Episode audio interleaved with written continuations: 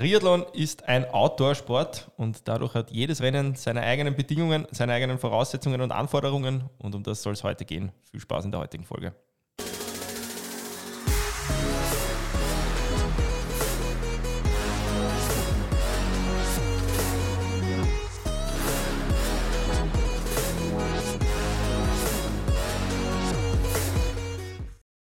Grüße euch, herzlich willkommen, Sweet Spot Training Podcast.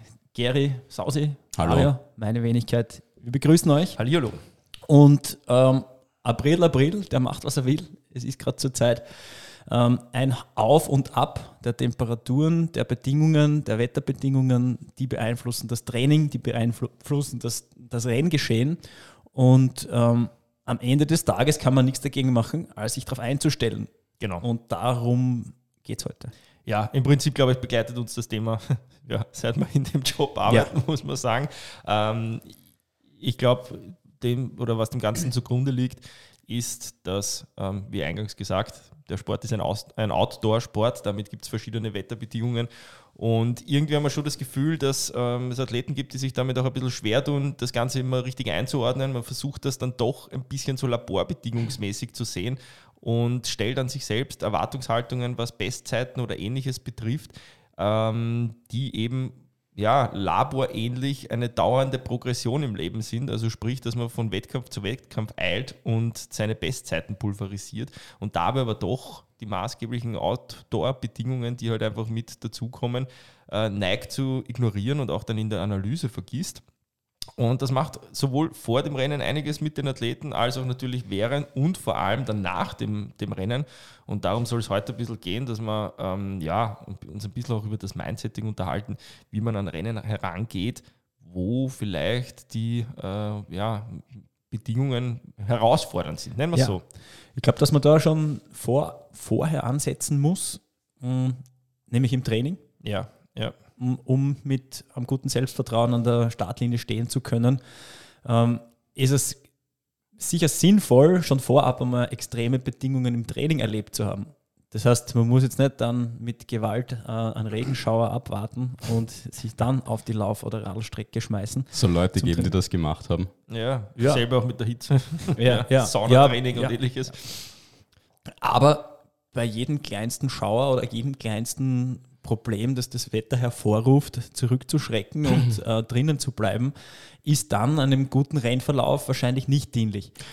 Und äh, ich glaube, dass da, da viele schon am Mindset arbeiten müssten. Ja. Ähm, ich glaube, das sind eben zwei Dinge. Ich glaube, dass das Mindset noch kommt. Du hast gesagt, dass man im Training schon darauf Rücksicht nehmen soll. Das ist vollkommen richtig, aber ich denke, dass das Mindset noch mal eine Stufe davor ist.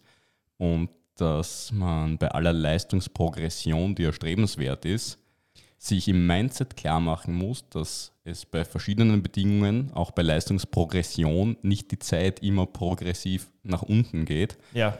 Ähm, sprich, man nicht unbedingt immer schneller wird. Also Leistung ist jetzt nicht gleich Speed im Wettkampf, nicht unbedingt. Und ich habe das in meiner Karriere selber als Athlet immer versucht, dann als ich dann gut geworden bin. Gut wurde ich erst, als ich mein Mindset geändert habe, weil ich habe dieses Mindset ja auch gehabt, ah, ich will immer Bestzeiten haben, aber eigentlich in schwierigen Bedingungen ein Geschenk zu sehen, weil ich gewusst habe, dass die Gegner und natürlich auch die Gegnerinnen mental abschalten, wenn es schwierige Bedingungen gibt. Vor allem die, die, schwierigen Bedingungen haben wir alle an dem Tag. Richtig. Und ich glaube, ähm, ich kann da nur anschließen an das, was du jetzt gesagt hast, wenn man das dann rein auf die Bestzeit oder auf die, auf die Zielzeit ja. ähm, in der Analyse legt, dann ignoriert man ja die komplette Bedingung. Ja, also müsste ja. das ja eigentlich immer in Relation zu dem setzen, was das Feld mit den Bedingungen gemacht hat. Dann kann man es mhm. quasi ähm, bewerten, war das eine gute Leistung oder eine schlechte. Und da geht das natürlich am Ziel vorbei. Vielleicht bringen wir ein ganz praktisches Beispiel. Ähm, unlängst war der Wien-Marathon gut. Ich glaube, wir haben in der Folge, in der Podcast-Folge vor dem Wien-Marathon schon ähm, die Wette da stehen gehabt, dass das der erste heiße Tag wird. So ist es auch geworden. Ähm, man kann es nicht anders sagen, als dass im Prinzip im, im Age-Group-Bereich wahrscheinlich alle, die für den Marathon trainiert haben, äh, aus einem Wintertraining in einen mhm. wirklich sommerlichen Frühlingstag ähm, am Wettkampf ähm, reingeworfen worden ja. sind. Die Frage ist, wie geht man mit dem ganzen Thema um? Und ich glaube, da gibt es schon verschiedene ähm, Kategorien. Ich denke, diejenigen, die wirklich ähm, das Talent haben, in dem, in dem Sport mental gefestigt zu sein, die stellen sich hin und sagen, es ist, wie es ist. wir müssen heute an dem, an dem Tag alle mit den Bedingungen umgehen. Wie passe ich mein Pacing, meinen, meinen Schlachtplan quasi an das Ganze an? Und dann gibt es zwei andere Kategorien von Athleten, Athletinnen. Die einen, die werfen im Vorhinein die Nerven weg und sagen, oh Gott, es wird so heiß, es wird kein guter Tag, es Ja. wird keine gute Leistung. Also im Prinzip, man relativiert schon alles, was kommt. Mhm. Und dann gibt es die anderen, diejenigen, die nämlich extrem, ich sag mal, driven sind, die halt wirklich ähm, immer alles Mögliche abrufen wollen, was geht und dann aber retrospektiv in der Analyse sich selbst ähm, eigentlich viel zu hart rannehmen und sagen, da hätte viel mehr gehen müssen, obwohl die Bedingungen tatsächlich ja wirklich was an der, an der objektiven Zielzeit ändern. Ja? Ja. Also ich glaube, die, diese Kategorien von Athleten, Athletinnen gibt es. Und ich glaube, da sollte man halt irgendwie mal ein bisschen drüber sprechen, auch wie schafft man es, dass man zu der Kategorie Athlet, Athletin zählt, die einfach sagt, okay, das ist ein Outdoor-Sport, wir kämpfen heute alle mit denselben Bedingungen, wie Mhm. kann ich am Start stehen und aus dem Tag das Beste machen, weil um, letzten Endes geht es ja um genau das. Und ich glaube, es gibt viele, die sind, ich, oder ich hole ein bisschen aus, ich glaube, wir leben einfach jetzt durch diese ganzen technischen Gadgets, die wir haben. Jeder läuft permanent mit einer GPS so herum, radelt mit einem Wattmesser und so weiter. Wir sind so datenbasiert, dass wir uns eigentlich immer halt so ein Laborrennen erwarten. Ja? Das heißt, man hat eigentlich, man steht zwei Wochen vor dem Marathon da und weiß, ähm, mein Ziel ist, pff, keine Ahnung, ich sage jetzt irgendwas, Ja. 315. Ja? Und dann kommt halt irgendein wetterlicher Einfluss, wie es da ist. Dann stehen 322 am- auf, auf der Uhr und man sagt, okay, Ziel nicht erreicht, das ist alles schlecht gelaufen. Und dabei hätte es ja genauso umgekehrt laufen können. Es wären noch perfektere Wetterbedingungen als erwartet und es wäre vielleicht noch schneller als 315 gewesen. Ja, das Ja. ist, glaube ich, was, was man wirklich ernst nehmen muss, weil das macht auch viel mit einem in den folgenden Rennen. Ja. Ja, aber das ist jetzt eben genau der Punkt, wenn wir jetzt einmal das Mindset geklärt haben, dass die Dinge nun einmal so sind, wie sie sind und dass man mit diesen Bedingungen auch zurechtkommen kann. Ja, dafür gibt es viele Beispiele in den oberen Leistungsklassen. Sage ich, gibt es Training für Erfolg und Training für Misserfolg. Und dann bedeutet das auch im Leistungssport, im Leistungssport, das ist nicht Gesundheitssport, dass man in der Mittagssitze oder in der Nachmittagssitze vielleicht sehr spezifische Intervalle trainieren muss, mit dem Risiko, dass man eingeht, damit man über sich etwas lernt. Weil die Bandbreite der Leistungsabnahme bei sehr heißen Bedingungen beispielsweise schon da ist, aber auch nicht so groß ist, wie die meisten glauben. Und wenn man dann im Wettkampf das erste Mal bei einem Hitzerennen steht und überhaupt nicht mehr weiß, wie es geht, dann ist natürlich der Einbruch subjektiv extrem groß. Und es ist immer schade, wenn man in der Rennanalyse dann eigentlich feststellen muss, dass es nicht so groß hätte sein müssen. Ja. Und das Ja. bedeutet nichts anderes, als dass man, äh, wenn man diesen Erfolg, diese Leistungsabgabe bei allen Bedingungen wirklich will, dann muss man sie auch im Training schon erbracht haben. Ja, ihr kennt ganz, alle ganz bestimmt auch die Situation als Trainer, dass dann bei widrigen Wetterbedingungen, sei es jetzt Hitze oder Kälte Mhm. oder Regen oder was auch immer, die Fragen kommen, was mache ich mit dem Training? Ähm, wie kann ich Ja. das jetzt verschieben, damit ich diesen Wetterbedingungen entkomme? Ähm, und dann oft auch die Antwort darauf ist, naja, probier es halt einmal. Und, Ja. und geh einfach mal raus. Ja. Ähm, meistens ist es halb so schlimm. Ähm, wir gehen jetzt natürlich wieder davon aus, dass kein Unwetter herrscht. Gewitter, Hagel, was auch immer. Was, dann, Also bei Gewittern würde ich wirklich Genau, abraten, also da, draußen was zu wirklich- trainieren. Das ist nur gefährlich äh, und dumm. Gefährlich ist, ja, oder Schüttregen, was auch immer.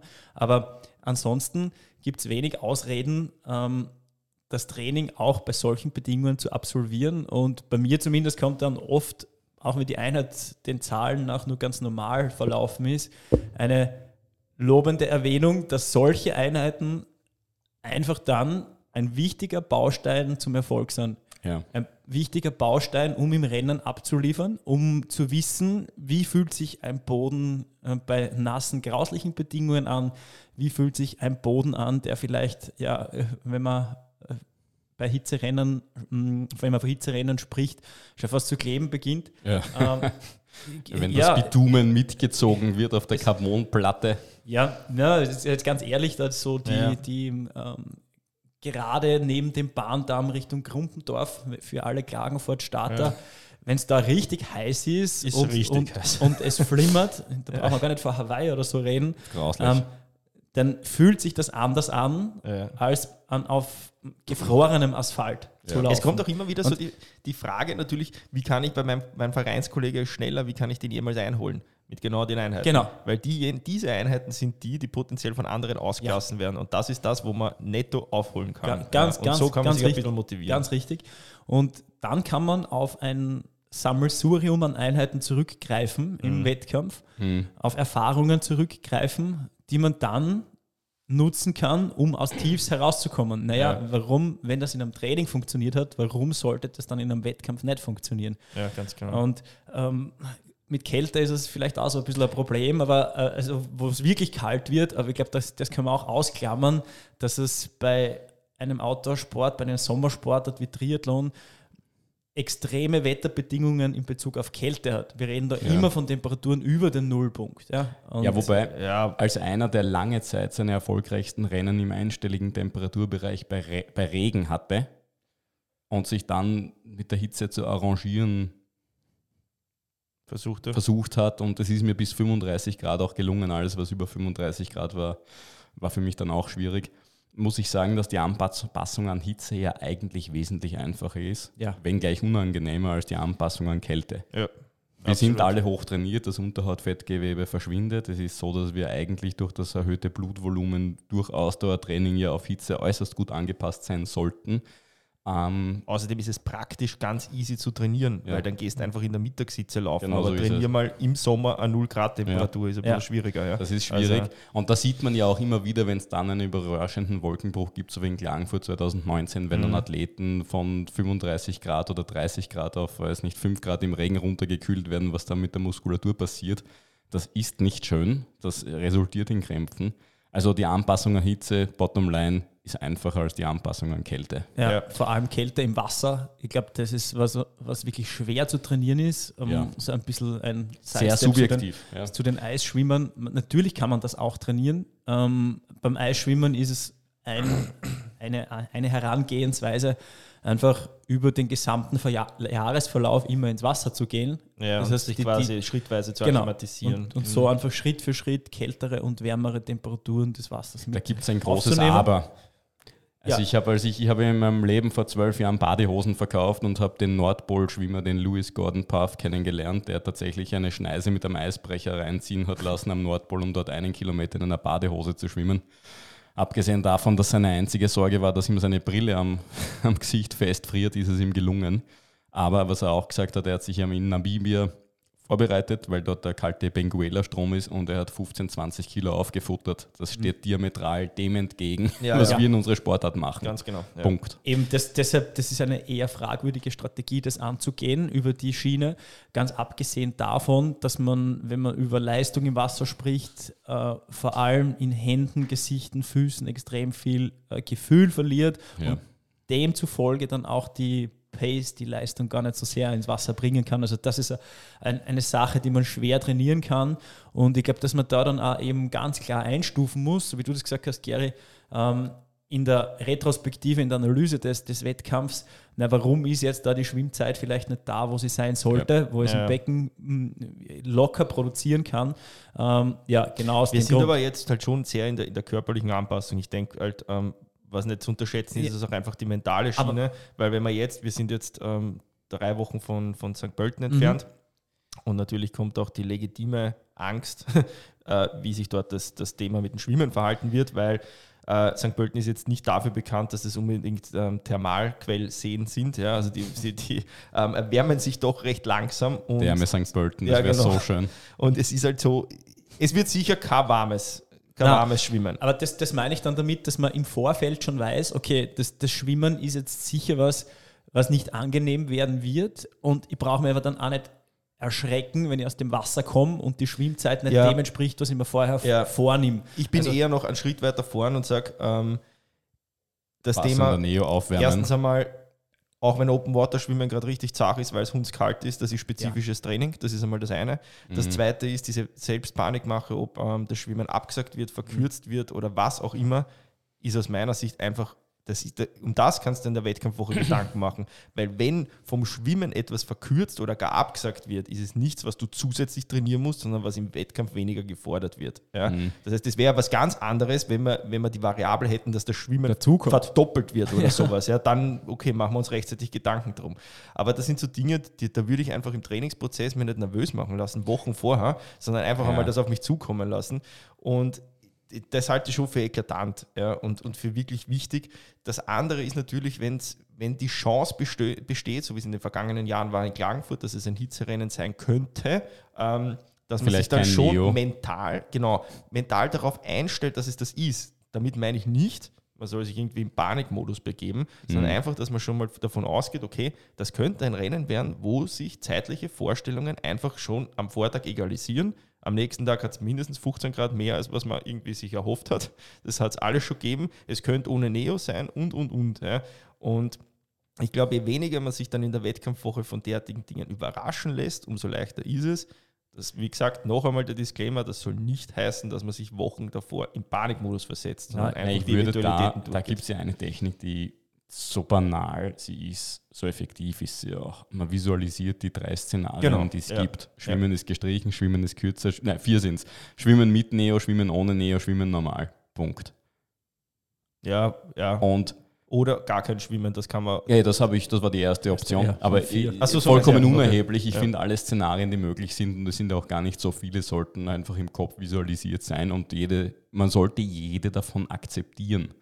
Denn das Gänsegeschnattert, das es vor Veranstaltungen im Triathlon gegeben hat, oh, das Schwimmen ist kalt, oh, das Schwimmen ohne Neo, das ist immer der gleiche Scheiß, wo sich alle nervös machen, muss ja, ich ganz ehrlich sagen. Ja. Unglaublich viel Energie passiert und die erfolgreichsten sind letzten Endes die, die sagen, ja, so wie es ist, so, so nehme ich es. Sind aber auch meistens, muss man ja. ehrlicherweise sagen, die, die am Vortag auf der Expo schon ähm, alles aufs Wetter schieben, die, die verunsichert sind, weil meistens der Trainingsprozess nicht gut gelaufen sind und die Athleten wissen es. Also sprich, man hat viele Einheiten auslassen, man hat nicht super ähm, fokussiert trainiert und dann sucht man quasi schon ein paar Gründe, warum es am nächsten Tag nicht gut Nein. laufen könnte. Ich habe ja. so einen klassischen Fall, wo es von Anfang an durchgespielt war und war jetzt auch nicht persönlich böse als Trainer, aber ich habe da schon im, im Herbst gewarnt und es ging um Klagenfurt dass das Schwimmen mit einem Neoprenanzug im Training das ganze Jahr hindurch, nur weil die Zeiten dann schöner sind und besser sind, nicht besonders effektiv ist, wenn in Klagenfurt dann ja. der Entscheid kommt, dass kein Neo ist. Was ist passiert?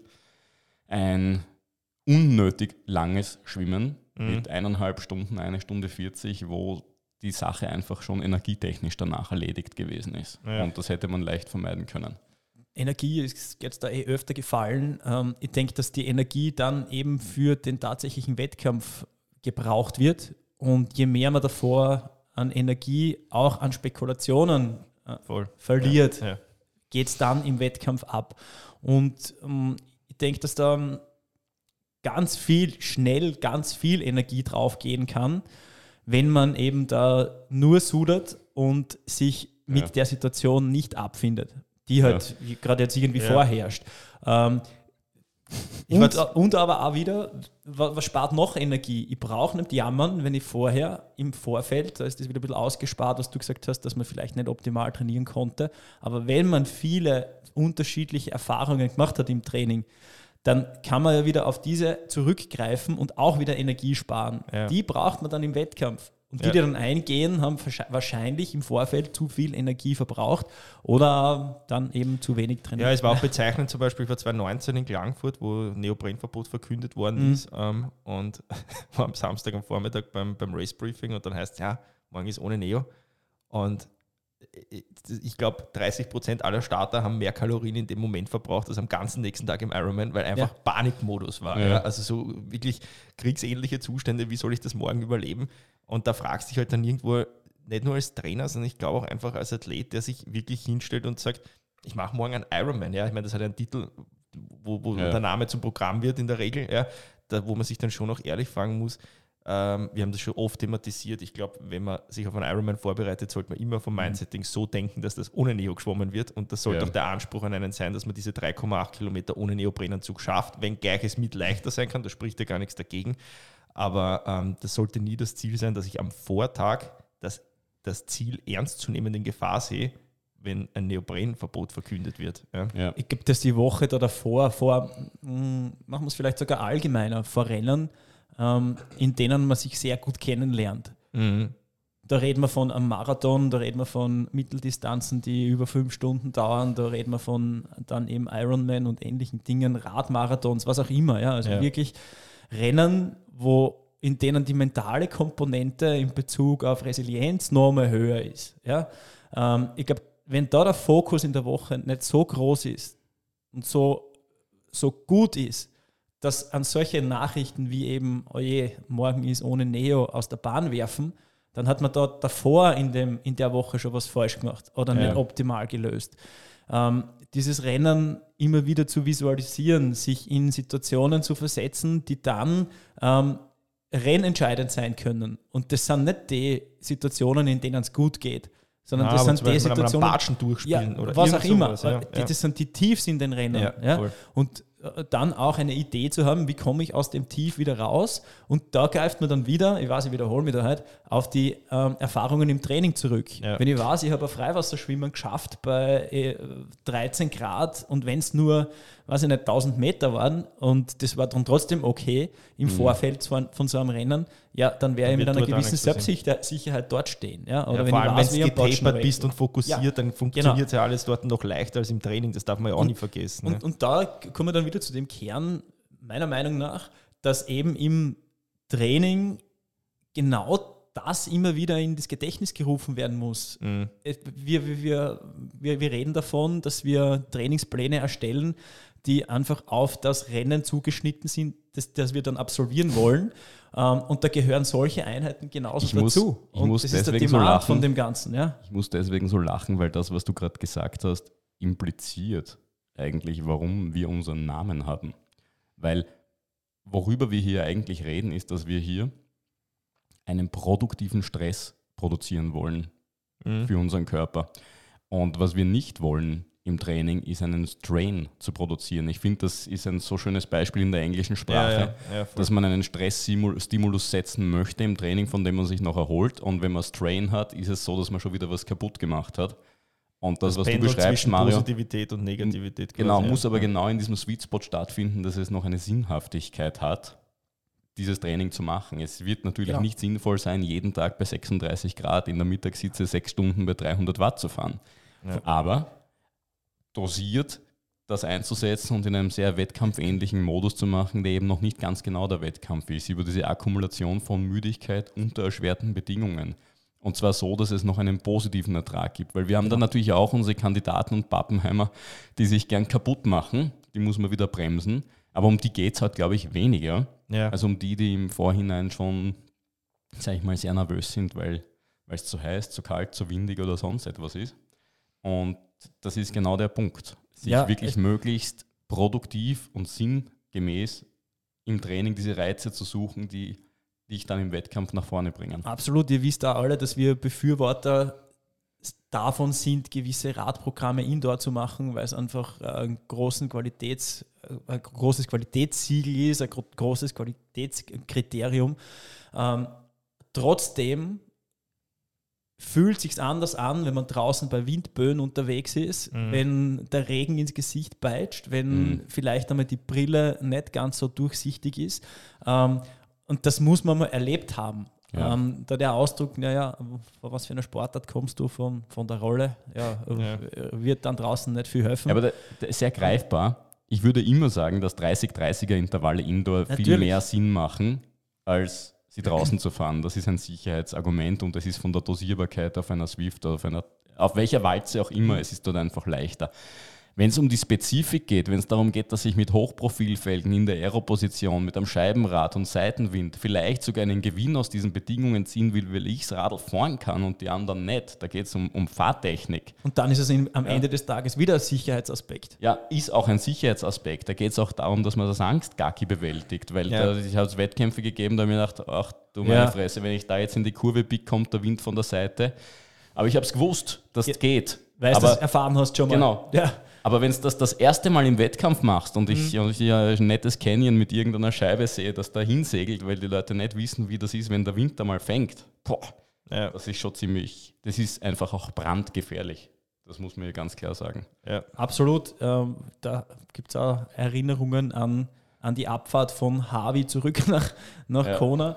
Ähm, da ist man mit 60, 70 unterwegs und da kommt der Wind von äh, mehrseitig, aber wirklich böig. Das ist da. Mal von links, mal von rechts. Ja, und ich habe da im Vorfeld dann einen, einen, einen, einen Profi gefragt, äh, der schon öfter gestartet ist, was machst du da? Das ist ja in Position darunter, ja, scheiß dir nichts, lass den Wind arbeiten. Ja? Äh, Ja. Und das ist aber so, sowas, was man einfach erfahren muss. Natürlich versetzt es dann, aber schlimmer ist es, wenn man in der, in der Situation, wenn man. Wind fängt, einfach verkrampft am Rad festhält Ja. und dann die nächste Windböe in dieser verkrampften ähm, Phase fa fängt, weil dann duscht es wirklich. Ja, das, äh, und ich, wir reden noch gar nicht von den Sachen, wie es ist, dass du den Aerohelm in der richtigen Position Ja, ja, hältst, dass genau. du gegen den Wind in der Aero-Position bleibst, weil da gehen die meisten raus, weil es aua, aua weh tut.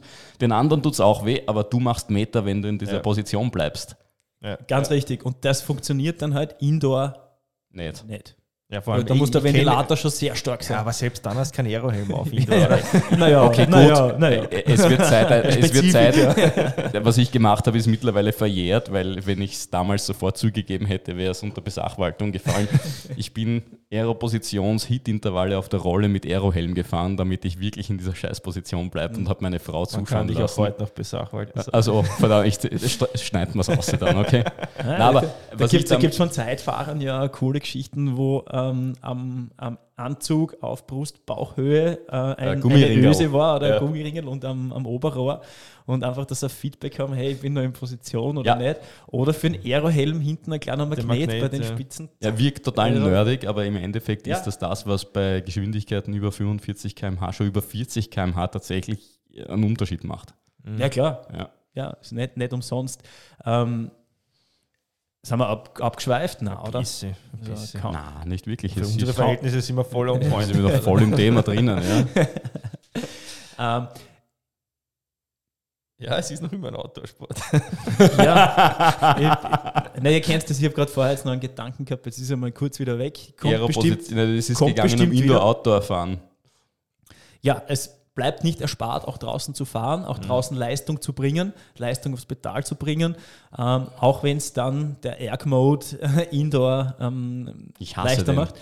Äh, ja, ich glaube, dass, dass man da schon mal so einen Zwischenschritt machen kann. Ähm, wenn die Intervalle länger wären und man drinnen fahren muss, äh, aus welchen Gründen auch immer, können auch manchmal zeitliche Gründe sein, sehr früh, Ja. sehr, spät, sehr spät am Abend, soll so manchen äh, Amateursportler treffen, dass es nicht anders geht. Und dann macht das auch Sinn, einmal zuerst als ersten Schritt den, E- den Erg-Mode wegzuschalten und die Leistung einmal wirklich über einfach den Gangwa die Gangwahl zu produzieren. Ja. Mhm. Weil das allein macht schon mal einen riesen Unterschied in Bezug auf Fokus halten oder nicht halten. Das ist gewaltig, was das nämlich ausmacht. Gerade bei welligen Kursen ist dieses stur nach Watt fahren manchmal ein bisschen problematisch, weil du, wenn du ein paar Sekunden einmal investierst, auch tatsächlich da lernst, den Schwung mitzunehmen. Ja, Ja, wobei ich will, ich will, würde auf, da, da, auf das noch eingehen, weil zum Beispiel, wenn du es jetzt hernimmst, angenommen, du fährst einen Flachkurs, ja, weil Mhm. Wellig bin ich voll auf deiner Seite, ähm, es macht was mit dem Kopf, wenn du permanent auf den scheiß Wattmesser schaust und in einer Zone bleiben musst. Ja. Also ich Ja. denke, jeder, der halbe oder lange macht, hat einen, hat einen Schlachtplan ja, und weiß, ich will in dem Wattbereich fahren. Und wenn es das auf Swift einfach ankommen, du fährst jetzt irgendwie spezifisch zweimal 90 Minuten, ich sage jetzt irgendwas, ja, und der Ergmut regelt das, ja, dann stellst du eine Netflix-Serie ein und trittst den Schuh runter. Ja. Ähm, fahrst das aber mal draußen und musst das Training wirklich halten, dann merkst du, was das auch mental abverlangt. Ja. Und ich glaube, jeder, der schon mal eine Langdistanz gemacht hat und das, und das irgendwie gespürt hat, ist, man fühlt sich wie nach einer richtig langen Prüfung ja, mental, wenn man vom Radl absteigt, weil dieses permanent Fokus halten auf Ernährung, Watt, Trittfrequenz, diese drei Sachen, dieses Holy Triangle da irgendwie, ja, Ja, das ist brutal anstrengend. Aber das Also- ist einer der Punkte, warum ich ziemlich gern auf verkehrsberuhigten Straßen, sprich Treppelweg, auf und ab fahre, weil du da dieses Dosieren lernst. Ich bin der Meinung, dass dieses Gefühl darfst du in Wahrheit gar nicht haben. So verständlich das ist, Wie was du? gerade gesagt hast. Und dieses Gefühl, dass das Halten draußen von einer ganz spezifischen Wattzahl dich mental so fordert, dass du das Gefühl hast, dass, das, dass dich allein dieser Fokus ermüdet hat, ist meiner Ansicht nach schon ein Zeichen dafür, dass das mehr trainiert gehört. Ja. Es gibt aber gute Nachrichten. Es trifft auch viele Radprofis, die schlechte Zeitfahrer sind, dass sie das mental fertig macht. Allerdings ist es vom Anforderungsprofil nur noch mal so, dass der Triathlon eine Zeitfahrdisziplin ist für die meisten Age-Grupper. Und das ist tatsächlich etwas, wo ich sage, wer das kann, hat 10% mehr Energie. Ja, das, da ja. gebe ich dir recht, worauf ich raus wollte, oder vielleicht das ein bisschen zu ergänzend, ist diejenigen, die die erste, zweite Langdistanz machen, fahren mhm. das selten nach Körpergefühl, sondern die sagen, sie wollen so mehr oder weniger eine Lebensversicherung, wenn sie in dem Bereich bleiben, dann geht alles gut. Ja. ja. Und das macht ja auch was von der Druckkomponente mit einem. Ja. Ich weiß, was du meinst. Einer, weil einer, der wirklich auf der Langdistanz daheim ist und sagt, ich, ich, ich kann mit der Situation arbeiten, ich kann auf, mhm. die, auf, die, auf die Tagesform eingehen, ich kann aufs Wetter eingehen und so weiter, der nimmt ja den, den Blick auf dem Wattmesser als Kontrollblick, aber, machen aber nicht nerdig. mehr. Ja. Es ist, es ist ja so, dass die Besten auf Hawaii einen Variabilitätsindex haben, mhm. den man ja auf, auf Training Peaks gut rauslesen kann. Ich glaube auf Strava auch von 1,02 oder sowas, ja, was ja. bei einer Strecke wie Hawaii mit dem Wind und den Hügeln wirklich abartig gut mhm. ist. Und das ist etwas, was man tatsächlich Kurz auch im Training Erklärung, anstreben sollte. Was ein Variabilitätsindex ja. ist, das ist im Prinzip das ähm, Verhältnis aus Normalized Power zu Average, Average, Power. Power. Das heißt, also vielleicht auch das noch einmal erklärt, ganz vereinfacht gesagt, wie gleichmäßig fahre ich? Ja, ja. ich glaube, auf das können wir es runterbrechen. Das ist genau ja. das. Okay, also ist, wenn man sich vorstellt wie bei einer EKG-Nulllinie, ja, das wäre das klassische Variabilitätsindex von 1,0. Je mehr Ausschläge ich nach oben habe oder nach unten, vor allem nach oben, ähm, wegen der Potenz, ist egal, ähm, ja. desto höher ist der Variabilitätsindex und desto ähm, unruhiger oder ungleichmäßiger fahre ich so. Und, und trotzdem gilt noch immer, ähm, die Vorgabe ist in den seltensten Fällen, ich glaube, ganz wenigen Athleten, die das wirklich dann auch können, eine Nulllinie fahren, ist es immer eine Range. Ja. Es ist immer eine Bandweite aus irgendwie äh, 10, 20, 10, 15 Watt. Ja. Und auf das sollte man sich aber schon einschießen können, dass mhm. man da gut in den Bereichen bleibt. Ähm, ist dann ja, auch spannend bei denjenigen, die das nicht so können, dann aufzusummieren. Die, die Auswertungstools, die Analyse-Tools machen das, wie viel gesamte Zeit dann trotzdem über oder ja. unter dieser Range waren und wie eklatant drüber oder drunter das mhm. teilweise mhm. dann war. Und dass das aus Energiebereitstellungssicht dann einen richtigen Unterschied macht, ist auch wieder klar. Ja.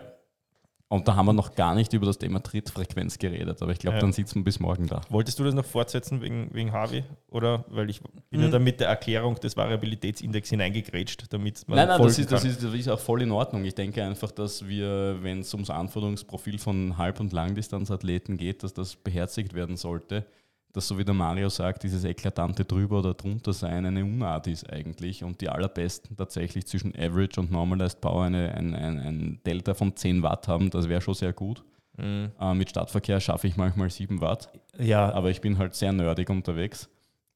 Aber wer, je gleichmäßig, ist eine Lebensversicherung, je gleichmäßiger man fahren kann und das draußen lernt, ohne den Erg-Mode, ja, Stichwort, wir sind ja. eine Outdoor-Sportart, desto leichter tut man sich dann auch beim Laufen. Ja, und, ja, und es ist ein Lernen, es ist ein Trainieren dessen ja. und das ist etwas, was man eben im Erg-Mode nicht kann, was auf der Rolle nur bedingt möglich ist. Das heißt, das kann man nur draußen erleben und äh, trainieren. Ähm, bei Langdistanzen war oft auch dann die Frage, da kommt oft die Frage, 180 Kilometer, wird, wird da nicht Fahrt? Das ist ja ewig lang, da viereinhalb, fünf Stunden äh, am Radl zu sitzen die Zeit vergeht extrem schnell, weil eben viele Zahlen, weil viel zu tun ist. Ja. Ähm, man muss ständig auf viele Parameter schauen und das Gefühl auch nicht außer Acht lassen und dann vergeht die Zeit Essen vor allem im Flug. Und ja, vor allem der ja. Riesenunterschied ist, wer den Fokus verliert auf der Langdistanz, gerade am Rad, der kommt in einem Bummeltempo. Ja. Und wenn man mal wirklich über, ich sage jetzt mal, die meisten werden irgendwas zwischen fünf und sieben Stunden fahren, ja, in, über diese Zeitdauer fokussiert bleibt und, und drückt, da merkt man, wie anstrengend die Distanz auch vom Kopf her ist. Ja, also das ist schon was, wo man sich immer wieder zurück ins Hier und Jetzt holen muss und nicht abschweift gedanklich, was schneller mal passieren kann, weil das Ironman-Tempo natürlich jetzt nicht ultra intensiv ist, wenn man das mit einer mhm. Sprintdistanz vergleicht. Ähm, aber ja, ähm, ein Satz vielleicht auch noch zu dem Thema. Ähm, ich glaube, viel geht es ja heute auch in dem Podcast um, um das Mindsetting eben für diese Rennen. Natürlich ist es so, auch das Wetter hat auf einer Sprintdistanz einen maßgeblichen Einfluss, braucht man nicht reden. Je länger Wett die Wettkampfdauer ist, desto mehr ähm, geht das natürlich dann in die ja. Potenz.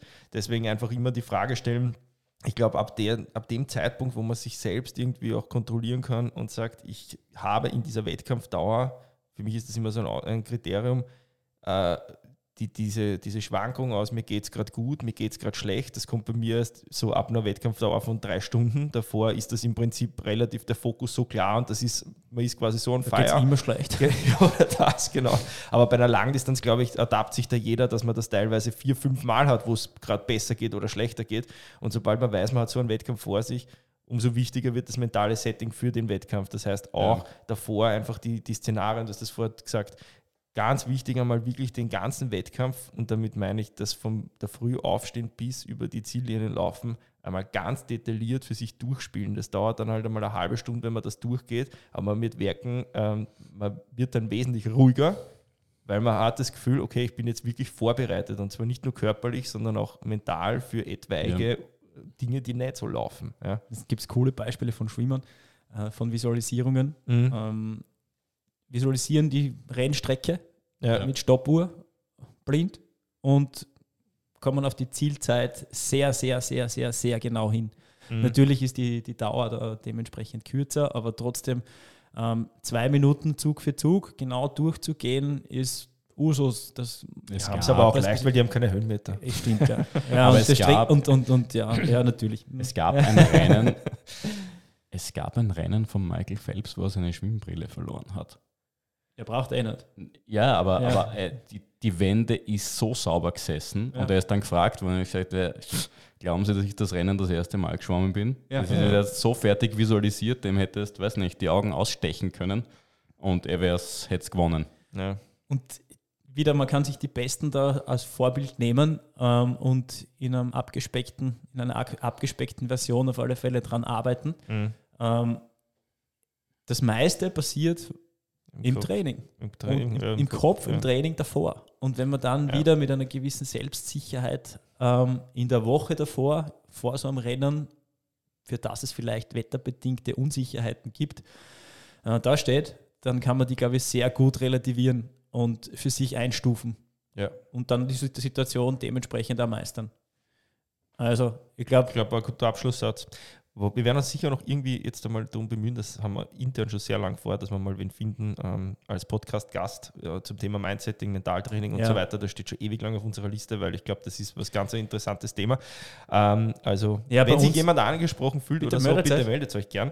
Ähm, ich würde auch uns persönlich natürlich sehr interessieren, das Thema, und da würden wir gern plaudern drüber.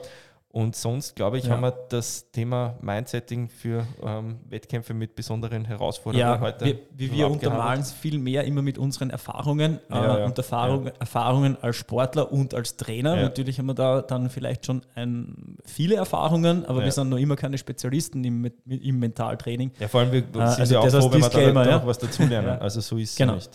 Deswegen ähm, solltet ihr aus trainingstechnischer Sicht irgendeine Hilfe brauchen oder sonst was, dann meldet euch gern unter info at sweetspot-training.at. Ansonsten sagen wir wieder mal Danke fürs Zuhören und macht euch nicht so nervös vor den anstehenden Wettkämpfen. Das Wetter wird gut. Genau, bleibt und cool. nicht wird es auch passen. Also, ja. danke fürs Zuhören. Ciao, Papa. Ciao.